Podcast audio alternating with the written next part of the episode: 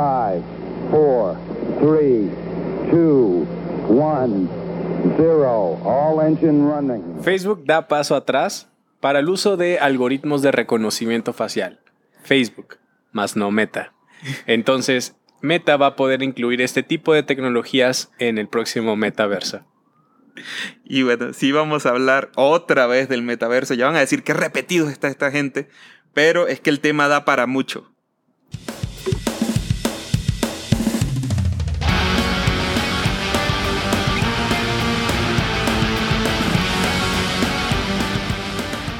Buenos días, buenas tardes, buenas noches, depende de la hora que nos estén escuchando. Si nos escuchan varias veces, mejor.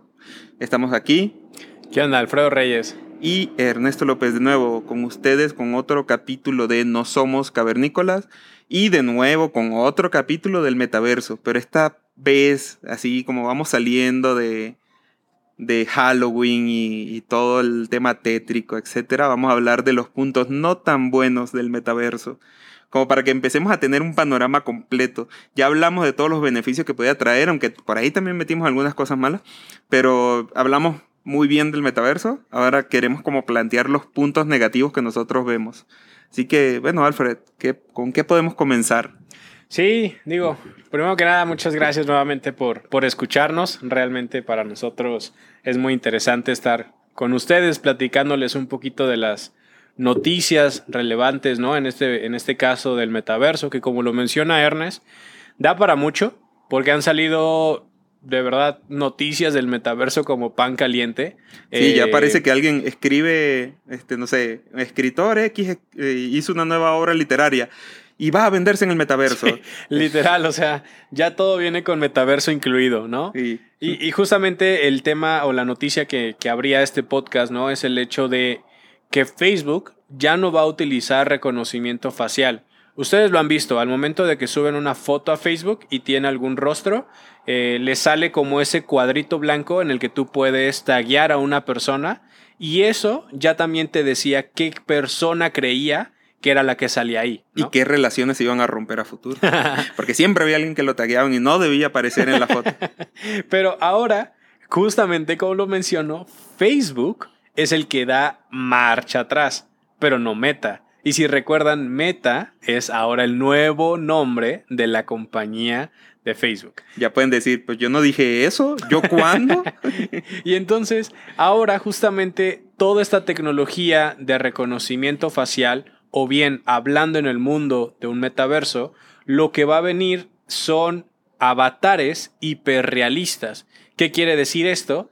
Que tal cual como tú te ves en un mundo virtual, perdón, en, un mundo físico te vas a ver en el mundo virtual, ¿no? Entonces, todas las eh, facciones, tatuajes, eh, uh, tatuajes, cortadas, lunares, tal cual se tendría que ver reflejado en tu mundo virtual. Y creo que a partir de esto podríamos a comenzar a hablar en los puntos negativos, ¿no?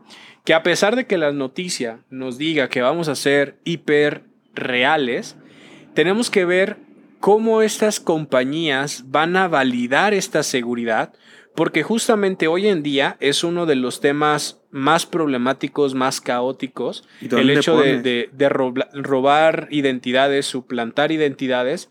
¿Por qué? Porque hoy es muy fácil, y digo, es algo que también eh, lleva de la mano la parte de ingeniería social, que ya lo mencionaba, si no mal recuerdo, en el capítulo 2. Sí, pueden ir a escuchar. Eh, justamente el hecho de que yo vaya ahorita a Facebook, ponga tu nombre y generalmente voy a tener acceso a tu foto de perfil.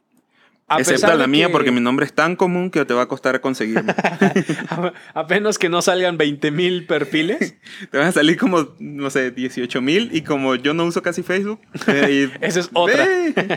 pero, pero el punto es de que ahora yo puedo acceder a esta información de una manera tan fácil porque todos estamos conectados. Entonces, de nada a mí me quita el hecho de que yo pueda abrir tu foto, te hago una, una captura de pantalla, la recorte y creo un perfil con eso, ¿no? Y ahora, si yo hago un buen trabajo de ingeniería social, puedo empezar a convencer a personas de que yo soy el verdadero Ernesto, ¿no? Solamente tengo que empezar a cambiar un poquito y ya, Con eso puedo empezar a, decir que soy de Venezuela, que me gusta la arepa, que la reina pipiada es la más sabrosa. Que veo, veo, unos, veo unos videos de YouTube y me prende el acento, aunque ya ahorita está como de tabaco. Ya, como de tabaco. Que cuidado que porque está el policía acostado, ¿no? Cambiando un poquito y ya, soy de Venezuela, ¿no? Pero justamente este tema va a llegar al metaverso en el hecho de que ahora, como te va a permitir usar este tipo como de disfraces, pues va a detonar mucho la parte de con quién realmente estás tratando, ¿no? Y aparte me llama mucho la atención la palabra, bueno, el término que utilizan, hiperrealista. ¿Dónde ponen la vara de lo que es el realismo? ¿Y, y por qué hiper? Porque es más allá que el realismo. porque todo tiene que ser todo más tiene que ser allá. hiper, sí, sí, sí. Todo Al infinito y más allá, como Todo es meta, super, hiper. Pero creo que ahora va a ser ese tema, ¿no? La parte de la seguridad. Aunque bien, ya hablábamos de los temas eh, como la parte de blockchain, seguridad, toda esa parte que va a cubrir mucho, pero también viene otra oleada grande que va a venir los ciberataques, ¿no? Porque cuando viene una nueva tecnología, generalmente el comportamiento es ese, es lanzan una tecnología con una seguridad Estándar, digamos. Ajá, estándar. Como para los ataques del momento. Claro, o, lo que los ingenieros que lo desarrollaron pudieron pensar en el momento. Pero esos ingenieros podríamos estar hablando de mil, diez mil, veinte mil ingenieros. Pero eso no se compara contra los millones de usuarios que hay allá afuera. Entonces, no han pensado completamente en una seguridad tan robusta. Y, aparte también pues vienen las mismas limitantes de la, tecnología. Por ejemplo, para el desarrollo de Bitcoin, el, dentro de los lenguajes que utiliza, por ejemplo, el de Solidity, que es con el que más se, desarrolla el tema de blockchain, eh, tiene unas limitantes intrínsecas del lenguaje. Por ejemplo, no te genera locks porque pues las transacciones están descentralizadas. ¿A dónde vas a irlos a buscar? No puedes llegar y decir, ah, yo, esta ejecución se corrió en el servidor de, Alfred, voy a ir a hablar con él para que me dé los logs. Y segundo, las pruebas te cuestan. Eh, por cada prueba que tú haces sobre lo que desarrolla, te cobran criptomonedas. Depende de la, de la red que hayas utilizado. Si es en Ethereum, te van a cobrar un gas fee. Claro. Que entonces eso dificulta encontrar esta clase de problemas porque tú tratas de irte de entrada con los estándares, los mejores estándares de seguridad. Entonces, desarrollas lo mejor que puedas, haces la prueba con los recursos que tienes, porque no puedes abusar tampoco porque no tienes dinero infinito, y pues ya lo lanzas así, pero es lo que tú dices, hay millones de usuarios afuera que están probando nuevos, nuevos tipos de ataques, están haciendo este ejercicio de imaginación de qué tal si ligo esta tecnología con esto, intento esto. Sí, el punto, el punto es de que como todo usuario, y digo, si tú eres alguien que ha desarrollado algo, tú lo piensas en un escenario perfecto, en donde todos tendrían que hacerlo o usarlo como tú lo usarías. Pero siempre hay gente que le va a picar por donde no tendría que haber picado o que lo va a usar de como no lo tendría que haber usado. Es más, el claro ejemplo, y todos lo vivimos, el frutzi. Si todos recuerdan, tendrías que haberle quitado la tapita de arriba y tomar el frutzi. Ah, no todos le hacían un hoyo por abajo con el, de, con el diente y por ahí exprimían el frutzi. y el creador ni se le ocurrió que eso se podía hacer. Muchísimos años para inventar una botella o no, yo quiero tomarla por la parte de abajo de la botella. Como el bolsillito de los jeans, ¿no? Que es para el rey, que dice que es para el reloj y todos lo utilizamos para las monedas. Para las monedas. Entonces, siempre va a haber personas que vayan diferente a como tú planteaste o tú pensaste tu producto. Y justamente lo mismo en la tecnología. Digo, aquí también abriendo un poco de paréntesis, era la parte de inteligencia artificial. Inteligencia artificial no es algo que venga de hace un año, hace dos, hace cinco. Inteligencia artificial viene desde Alan Turing. Y es más, un poco antes de Alan Turing. Ya se empezaba a hablar de estos conceptos en libros o en ciertas pláticas. Lo vemos ya más real la parte de Alan Turing, que abriendo otro paréntesis, ¿no? Era esta prueba famosa de Alan Turing. Sí, podía engañarte. la cual, una máquina. como mencionas, la cual refería en el que si te podían engañar de que tú estabas escribiéndole a una humano o a una computadora, ¿no? Era el punto de que si tú podías diferenciar entre una conversación del humano o la computadora. computadora. Entonces, desde ahí viene inteligencia artificial. Posteriormente se fue desarrollando más dado que la industria empezó a meter mucho dinero y otros tres factores, la parte de computación, la parte de datos y la parte de algoritmia, se fusionaron y ahora sí permitieron todo este desarrollo. Y aparte el poder de cómputo, bueno, sí, lo que habías mencionado, el, tema de computación, ahorita pues tu celular tiene más potencia de cómputo que las computadoras de los 80, de los 90. Simplemente, o sea, un Apple Watch de ahorita era la misma, el mismo poder de cómputo, perdón, que el Apolo, o sea, o sea realmente la, la tecnología ha avanzado a, pas, a pasos gigantescos, enormes, pero el punto es, era empieza con este concepto de inteligencia artificial, pasan unos años en donde ahora muchas personas empiezan a hacer inteligencia artificial o empiezan a medio meterse al mundo, pasan dos, tres años, todos hacen inteligencia artificial, todos absolutamente quieren hacer inteligencia artificial, no saben ni para qué, pero lo quieren hacer. Y aparte hay algo muy curioso siempre con, con el área de tecnología, es, tú creas una tecnología nueva y durante un tiempo, unos años, tú eres como el especialista y todos los que aprendan a hacerlo son los especialistas. Pero después empiezan a salir como estos frameworks, estas librerías que te facilitan la vida porque ya viene todo desarrollado. Tú nada más le pones como tu, tu sabor arriba, como tu, tu especialización o, o, tu customización, específicamente lo que tú quieres tratar. Y ya, eh, se empieza como a democratizar más el uso de esto porque pues ya tienes esa tecnología base pasada, por ejemplo, con, las con las páginas web, algo tan simple. En los 90, el que hacía una página web pero oh, hace una página web, o sea, desarrolla este, toda la lógica y toda la interacción, y si le picas aquí el botón te lleva a otra página, etc. Ahorita abres una cuenta en wix.com y ya tú empiezas a, hacer a mover los iconos y ya vienes y ya pones la segunda página y ya le pones la data y ni siquiera tienes que saber de programación. Ya todo eso lo puedes hacer con clics. Mención pagada, pero Wix patrocínanos. Patrocínanos. Eh, pero sí, o sea, realmente es este punto en el que llega un punto tan común que ya todos los ingenieros quieren hacer estos temas por la gran demanda, pero al momento de empezar a hacer demasiadas aplicaciones y justamente como lo mencionas, también estas herramientas que ahora ya no te ya no necesitas ser un especialista para poder desarrollarlo. Eso permite que más ingenieros se sumen a desarrollar aplicaciones. Sí, porque ya la curva de aprendizaje es más corta, ya no tienen que dedicarle meses a aprender. Claro. Pues ya saben la base de la tecnología, saben algún lenguaje de programación. Y que ahorita también la educación está al alcance de la mano. En YouTube prácticamente puedes aprender lo que sea. Sí, sí, sí. Pero, pero justamente es ahora Todas estas personas, como ya tienen el conocimiento, la facilidad, las herramientas, los tutoriales, todo, empiezan a desarrollar una cantidad de aplicaciones. Asqueroso, ¿qué digo qué? Demasiado, o sea, sí, asqueroso, ¿no? Y justamente al empezar a desarrollar por volumen, empiezas a perder ciertas eh, cualidades de seguridad, de estándares, ¿no? Y muchas personas, al ver que esto es popular, surge la otra corriente a empezar a atacar estas eh, aplicaciones, ¿no? El cómo yo le hago creer que la computadora que no soy un humano, ¿no? Porque ahora ya tenemos muchísimo el reconocimiento facial, ¿no? Es algo que ya hoy en día es algo común de saber, ¿no? Los celulares ya te hacen reconocimiento facial. Desbloqueas aplicaciones. Todo lo podemos hacer con reconocimiento facial. Lo podemos llevar al caso más extremo, como en China, de que ya tienen reconocimiento facial y pueden etiquetarte como bueno, malo, regular ciudadano, ¿no? Sí, ponerte un sistema de puntaje, ¿no? Era algo parecido a lo de... Como Black Mirror. Como el capítulo de Black Mirror. ¿No? Entonces, en China ya puedes tener una calificación del 0 al 10, no sé, y ya, o sea, te va evaluando qué tan buen candidato eres, o bueno, qué, qué tan buen ciudadano eres, y todo esto gracias a las cámaras de la, de la ciudad, ¿no?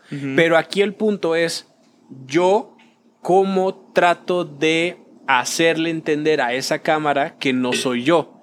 que soy alguien más. Usar una, una, máscara, posiblemente no. Porque se distinguiría. Posiblemente me puedo ir a un detalle tan finito. Por ejemplo, si yo me pongo un cuadro negro en mi nariz, con eso automáticamente, si el algoritmo no está bien entrenado, posiblemente con eso ya no diga que soy un, soy un rostro humano. Pues ya incluso lo vimos mucho en, al comienzo de la pandemia, que de, de, hecho una de las cosas que como que ha frenado este desarrollo basado tanto en, en, en la biometría y, en, y en, el término, en los temas faciales lo de la máscara. Claro. O sea, te ponías una máscara y ya el celular no se desbloqueaba, ya no funcionaba ninguna de las. Sí, sí, sí, porque justamente nos llevaron a, a, hacernos tan cómodo el reconocimiento facial para todo que cuando empezamos a usar mascarilla ya no, ya no desbloqueaba. Ajá. ¿no? Y ahora ya tuvieron que meter otra vez el meter la contraseña manual, ¿no? Pero ahora justamente esto va a ser cómo yo puedo empezar a romper estas aplicaciones, ¿no? ¿Por qué? Porque justamente hablando del metaverso, el hecho de que ahora estas aplicaciones me traten de estudiar o saber cómo soy para crearme los perfiles, para hacer este término que llaman hiperrealista, Hiper. ahora el punto es cómo yo rompo estos sistemas para poder hacer lo que yo quiera, ¿no? Sí. Por ejemplo, y va a ser muy, y va a pasar, ¿cómo puedo crear un mercado negro en el metaverso? Sí, bueno, que de hecho es lo que hablamos un poco de eso en el capítulo pasado. Es- ya tú te vas adaptando, es como en el mundo físico. Salen restricciones y pues sale alguien que busca cómo darle la vuelta a esas restricciones. Entonces ya empiezan a, empiezan a ver, ah, si el metaverso de Facebook no me aprueba usar tal componente, ah, pues lo voy a utilizar en otro, en el- incluso de estas empresas pequeñas. Porque lo que mencionas está muy interesante y viene también de la mano con otro factor que sucede mucho en el área de tecnología. A ver, ahorita nosotros manejamos todo el código centralizado. Casi siempre, casi todas las empresas tienen su repositorio de código, que dan de cuenta es como su, su carpetita organizada donde aparece todo el, software de la empresa. Hay gente eh, muy amable que, que lo hace público, hace público su, su código para que otros lo puedan utilizar. El tema es que a veces eso que se hace público es como una prueba de concepto o era como los inicios del desarrollo de la tecnología. Incluso a veces te lo ponen en la misma documentación y te dicen, este, esto es nada más para pruebas de concepto, lo que sea, pero la gente, hay otros desarrolladores que lo utilizan para producción. Entonces agarran ese código y pues ya de entrada es lo que decías, es inseguro. Ya no está hecho en base a mejores prácticas, a temas que han salido durante los años, porque de repente agarraste, no sé, una pieza de código del, de hace dos años y la estás utilizando ahorita y ya tiene como 20 ataques sobre eso. Sí, o sea, realmente todo este tema de, de cómo vulnerar, ¿no? Va a ser una gran, va a ser una gran parte fundamental en los próximos años, porque ahora, de hecho, la, la, la, la investigación, ¿no? O las tendencias, mejor dicho, apuntan que van a venir demasiados trabajos para la parte de ciberseguridad. ¿Por qué? Mm. Porque ahora tenemos demasiadas tecnologías, tenemos demasiadas aplicaciones, pero muy poco en la parte de seguridad. Ahora vienen demasiados ataques y lo vemos en ataques a los coches, eh, un coche autónomo lo pueden atacar, las Alexas pueden atacar, pueden controlar tus casas con todo el tema de IoT. Digo, tampoco Todo es como para conectado. sonar paranoico, pero ya lo pueden, ajá, exacto, como lo dices, todo lo que esté conectado lo pueden, atacarlo. Sí. ¿no? O sea, pueden agarrar y tu microondas que se conecta a internet te calientan la comida además y después no puedes comer rápido. Me queman mis palomitas Sí, exacto. y ya se habían acabado. Exacto, era el último paquete que tenías y de repente te las quemaron. No, esos hackers. Pero, pero este, es el, este es el punto en el de eh, vamos a vivir una época en el que como ya todos nos vamos a ir a la parte de conectarnos con todos estos dispositivos, ahora tenemos que cuidarnos también en los mundos virtuales. Digo, ya lo, ya lo teníamos en el mundo físico. Digo, aquí en Latinoamérica, hashtag. No vas a salir que- en una calle oscura. Sí, claro, o sea, tenemos que salir con seguridad.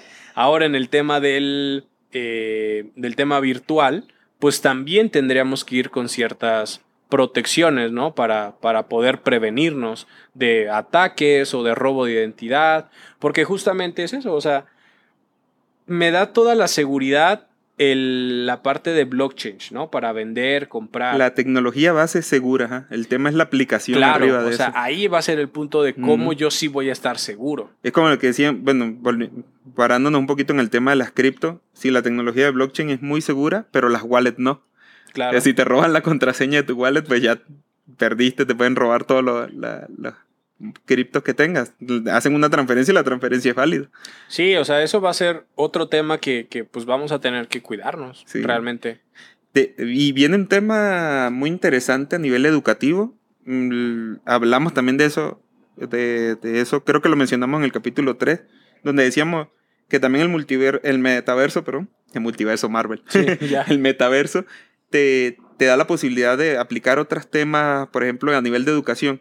Pues toda esa facilidad educativa hay que aterrizársela a las personas, pero yo creo y siento que tiene que ir muy enfocado en la parte de seguridad, porque sí, nos dedicamos, le dedicamos esfuerzo y dinero a asegurar la tecnología, poner seguridad en los centros de datos, etc.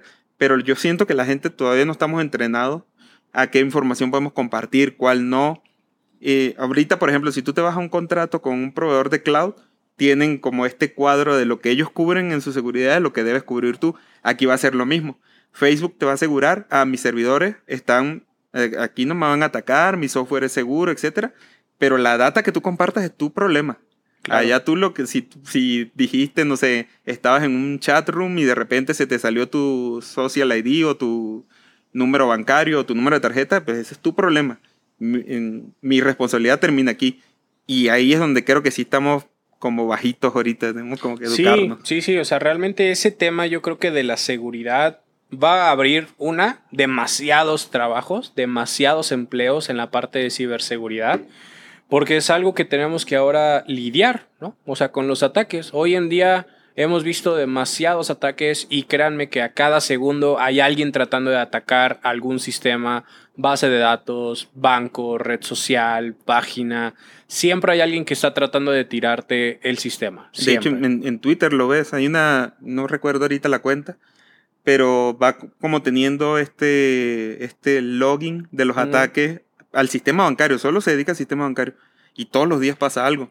Pues sí, claro. Alguna financiera, algún banco, exposición de datos, lo que sea. Sí, o sea, realmente ahora viene toda esa parte, o sea, pero a lo mejor vámonos a otro tema, ¿no? O sea, ya explorábamos el tema seguridad, que es algo crucial, pero vámonos a algo a lo mejor no tan tecnológico, pero que siento que el metaverso nos va a cambiar.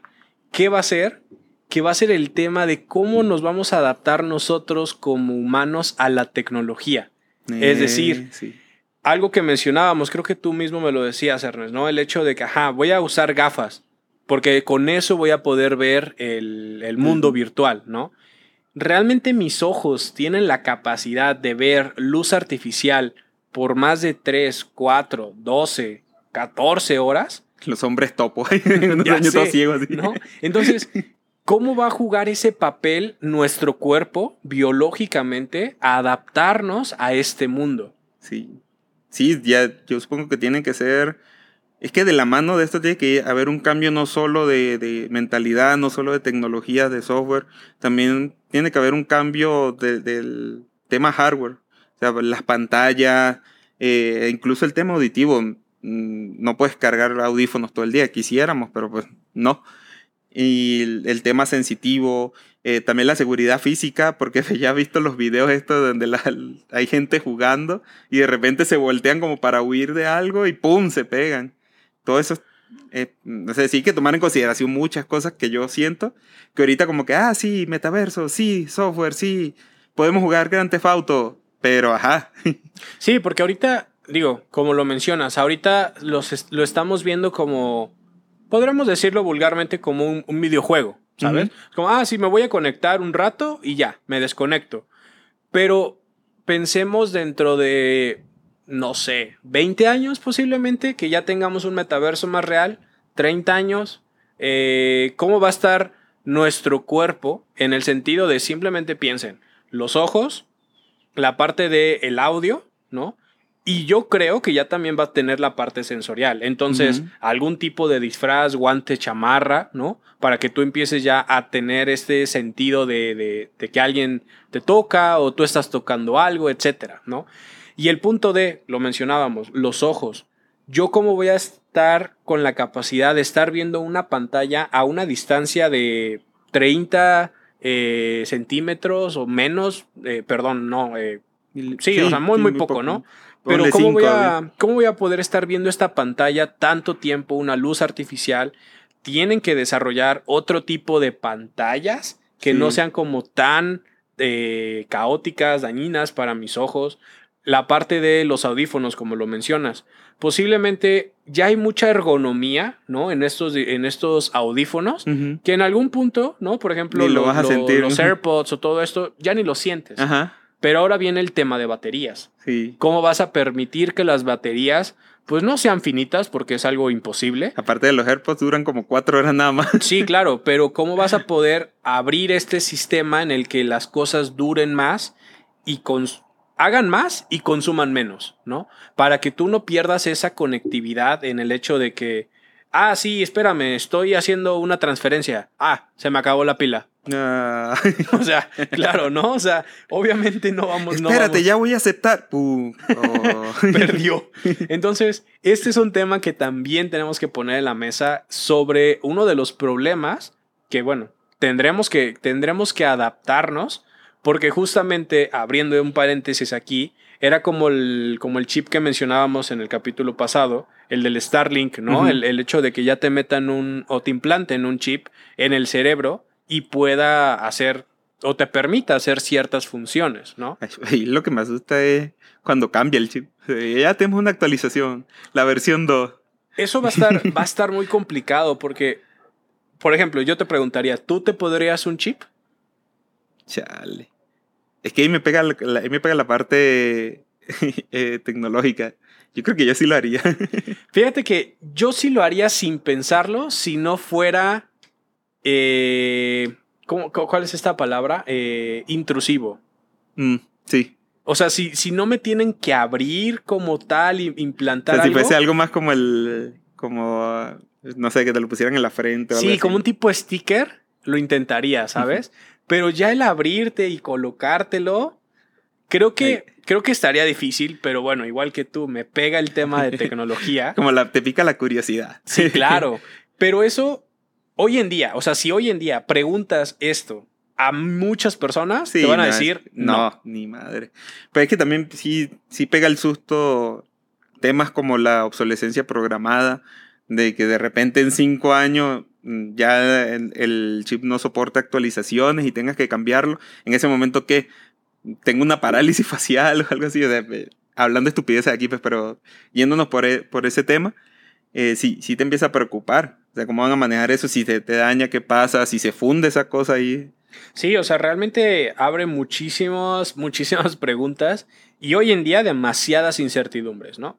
Porque las personas, pues realmente nos estamos apenas adaptando a, a una época de la tecnología. O sea, volvemos a lo mismo. Digo, yo, Erna, estamos todavía jóvenes, pero para las personas que nos escuchan de, de mayor edad, realmente ellos han visto un crecimiento también impresionante en cuestión de tecnología. O sea, de pasar de absolutamente nada de tecnología, bueno, tecnología como lo conocemos hoy en día. ¿no? Sí. Pasaron de absolutamente nada a ver que una bocina te habla y te da lo que quieras. Sí, y le, y le dices gracias. Y le Así dices gracias, ¿no? Y gracias a ese gracias no nos atacan. Y gracias, gracias, exacto. No nos matan.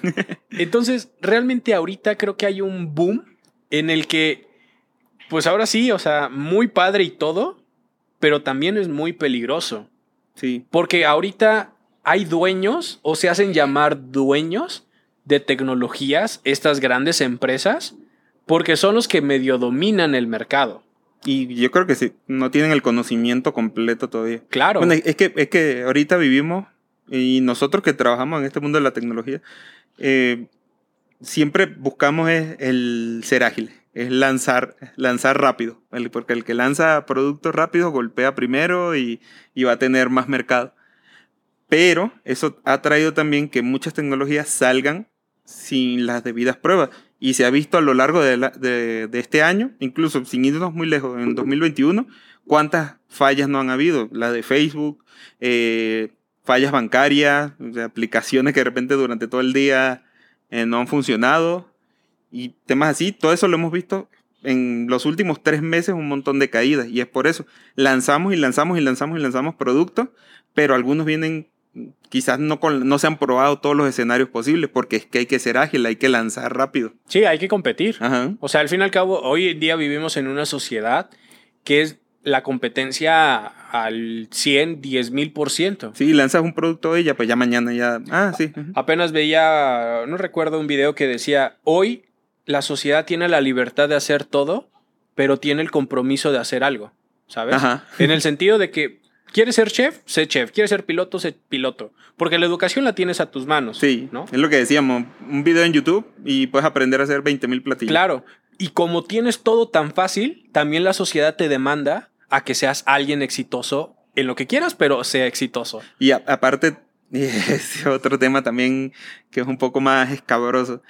El éxito. ¿Cómo mides el éxito? Bueno, sí, muy complicado. Cada Porque- quien tiene su propio éxito. Ajá, pero comúnmente lo que ves es, ah, pues si tú eres, eh, si, tú, eres- si tú elegiste ser chef, tienes que ser el mejor chef del, del país. Si tú elegiste ser youtuber, tienes que lanzar 20 mil videos durante el año y tienes que tener 2 millones de seguidores a final de año, si no, no vale. Sí, y justamente aquí, conectándolo al tema del metaverso, este punto del metaverso, ¿qué va a ser? ¿Va a ser una extensión del mundo virtual? ¿O va a ser lo que no puedes hacer en, el mundo? Perdón, ¿va a ser una real. extensión del mundo real o va a ser lo que no puedes hacer en el mundo real? Porque justamente lo mencionábamos. Hoy en día Facebook se, alia- se, se hace una alianza perdón, con Grand Theft Auto en un videojuego muy popular porque era esta, este escenario en donde puedes hacer lo que no podrías hacer en una vida real. Prepárense para muchas frustraciones con la misión del tren. Viejos recuerdos. sí, viejos traumas. Pero justamente es esto de que, ¿qué va a ser en el metaverso? O sea, el metaverso va a ser un punto para desconectarme de la realidad que estoy viviendo o en algún punto esta nueva eh, mundo virtual va a ser mi Mi nueva realidad. Ajá. Es eh, ahí donde entra. Es que ahí tiene que venir también muchas regulaciones. El problema con las regulaciones es que comúnmente los que regulan no vienen de este mundo de tecnología, entonces no están preparados para esto. Que ese es otro punto muy bueno que tocaste. En tema de tecnología, por ejemplo, en tema de inteligencia artificial, hay una asociación que trata de marcar las leyes o los principios que tiene que seguir una aplicación de inteligencia artificial. Pero, oh, gran sorpresa, ¿quién está en esta asociación? Microsoft, Facebook, IBM, es decir, grandes compañías. Sí. ¿no? Ahora, ¿qué va a pasar con el mundo del metaverso? ¿El metaverso va a ser regido solo por grandes compañías? O va a ser más se va a meter el gobierno? Eh, ese es el tema. Es que el pro- yo siento que, el- que los gobiernos en general están ahorita perdiendo la batalla por lo que decíamos. Los que legislan no están preparados o entrenados en estas tecnologías, entonces no saben qué están legislando. Están basándose en temas o conocimientos de hace muchos años, cómo se manejaba, no sé, arquitecturas cliente-servidor. Claro. Y ya ahorita estamos en sistemas distribuidos. Y ni siquiera lo entienden al 100. O sea, realmente el gobierno no entiende la parte de la tecnología. Digo, posiblemente hay personas dentro de los, de los organismos gubernamentales que saben muy bien, pero muchas personas lo único que saben es, ¿hay internet? ¿No hay internet? Ajá. Y eso es todo. ¿Se pueden conectar? ¿Pueden acceder a páginas porno o no? Claro, o sea, me difamaron en Facebook y eso es todo. Pero de ahí en fuera no entienden todo lo que hay allá adentro. Sí, todo lo que conlleva la, la información, los datos a los que pueden tener acceso. Y esto lo vemos porque grandes compañías como Facebook pueden tener una mayor injerencia en personas que un gobierno. Uh, sí. Si ahorita llega Facebook y te pone algo y lo distribuye, puedes crear una, un impacto social, puedes crear una revolución social, lo que tú quieras. Porque y tienes sin- el control de muchísimas personas. Ajá. Y sin ir directamente a la página de Facebook, WhatsApp.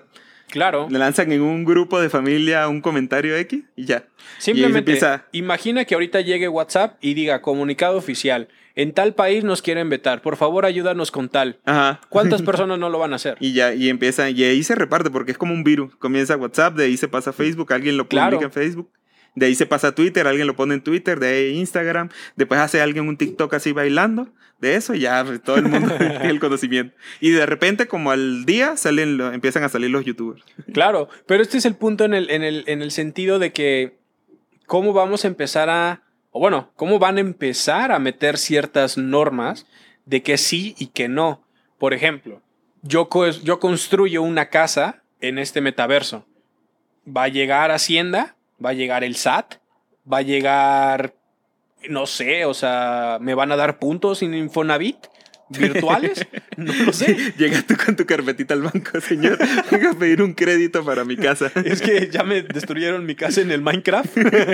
o sea, ¿cómo vamos a, a integrar este tipo de, de, de gobiernos o de estructuras que ya existen en el mundo virtual? Porque a lo mejor ustedes podrían pensar y decir, ay, pero eso no va Eso a pasar. fácil. Ajá, o eso no va a Ellos pasar. ni, ni se van a meter. ¿Tú crees que no se van a meter en el punto que vean todo el dinero que se va a mover en el tema del metaverso? Y que se está moviendo. y que ¿no? se está moviendo. Es decir, yo ahorita a lo mejor te digo, ah, ¿sabes qué? No, ya no quiero comprar celulares. ¿Por qué? Porque en el metaverso tengo todo sin, sin tener nada. Y no hay nadie que me regule IVA, eh, No no, te- sé, exacto, impuestos, lo que tú quieras. Nada nadie más me está Ethereum cobrando con nada. su gas fit y ya. Y con eso. Entonces voy a tener a alguien que no se va a redituar de mis compras. Sí. Entonces el gobierno ya no le va a gustar tanto. Va a Aparte llegar y va a meter su cuchara. Y, y allí también entra el tema de esta división entre eh, el, el mundo real, el mundo físico y el mundo virtual, porque si tú haces una transacción en el metaverso, eh, ¿a qué país pertenece? ¿Qué país va a legislar eso? ¿Quién te va a cobrar impuestos de eso? Porque el producto puede ser que lo creó un ruso que vive en España y tú lo estás comprando desde México. O sea, Sí, o sea, realmente, pues los gobiernos lo único que van a tener en su control van a ser los servidores. Eso es todo. si acaso. Porque Claro. también la mayoría, yo sí siento que la mayoría se lo va a llevar la iniciativa privada.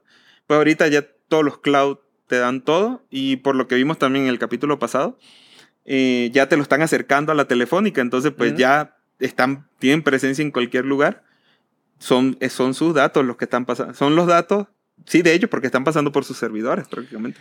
No sé, o sea, yo creo que esta parte de- del gobierno, la parte de legislaciones, va a ser algo crucial también, para bien y para mal.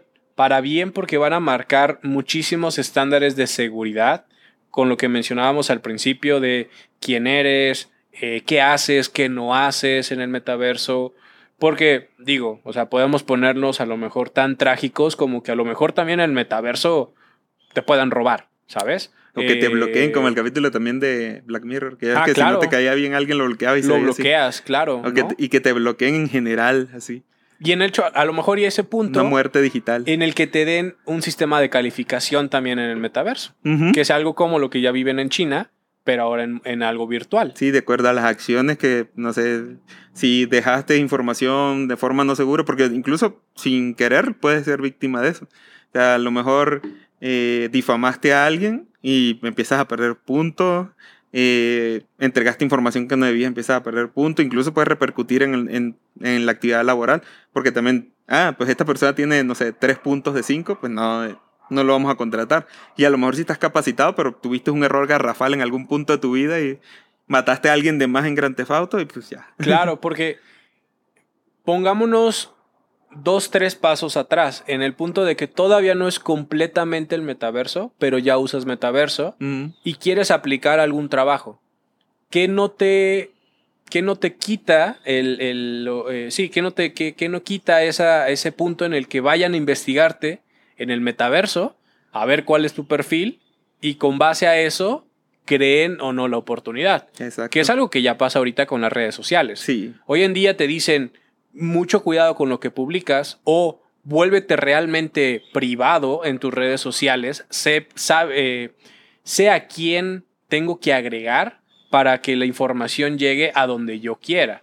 ¿Por qué? Porque hoy en día, si yo publico, ah, no, la, tal empresa no sé qué, o yo estoy en contra de no sé qué, Y si un reclutador lo ve, puede marcar mucha diferencia. O, o más triste aún, el reclutador eh, te pidió la entrevista, ya llegaste, hiciste una muy buena primera entrevista, una muy buena segunda entrevista, ya para la tercera descubrieron que tú hiciste un tweet de ellos, un tweet negativo de la empresa hace dos, dos años o un año y ¡pum! ya. No, usted no califica para este puesto. Adiós. Sí, entonces ahora hay que tener muchísimo cuidado porque, pues, pues todo lo que está en internet se sabe, Ajá. ¿no? Entonces, hoy en día, si vamos a llegar a un punto en el que todo va a estar conectado, vamos a tener que cuidarnos de eso.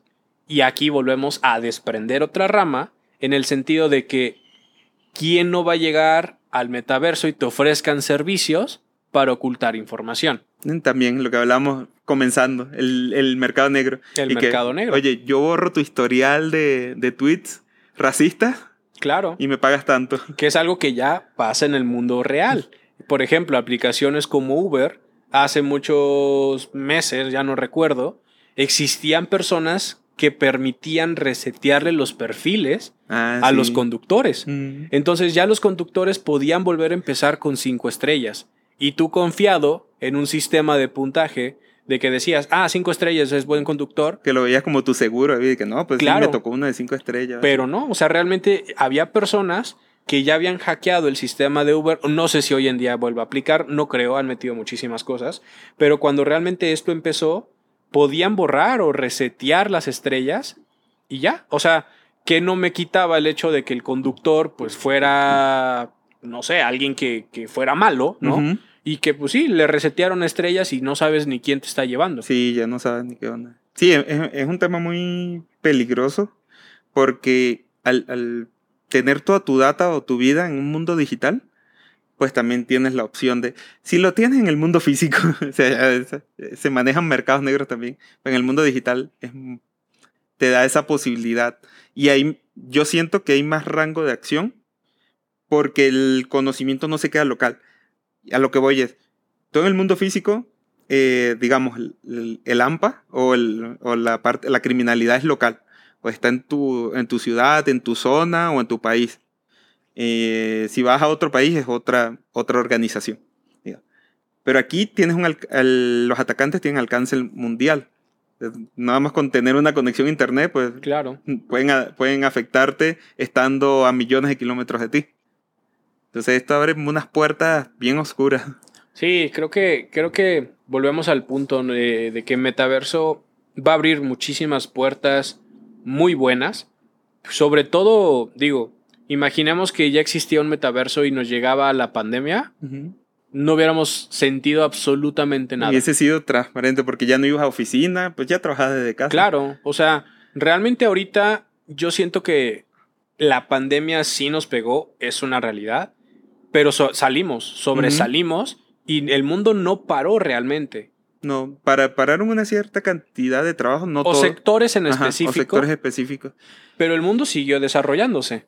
Ahora, si el metaverso ya lo tuviéramos como lo planteábamos hace unos capítulos, nos llega cualquier situación, Y ya estamos adaptados porque ya... no hay ningún problema. ¿Por qué? Porque ahora ya todo reside en este, bueno, claro, a menos que haya un ataque a todo el internet del mundo, Y se cae. se para todo. Que se resete el metaverso.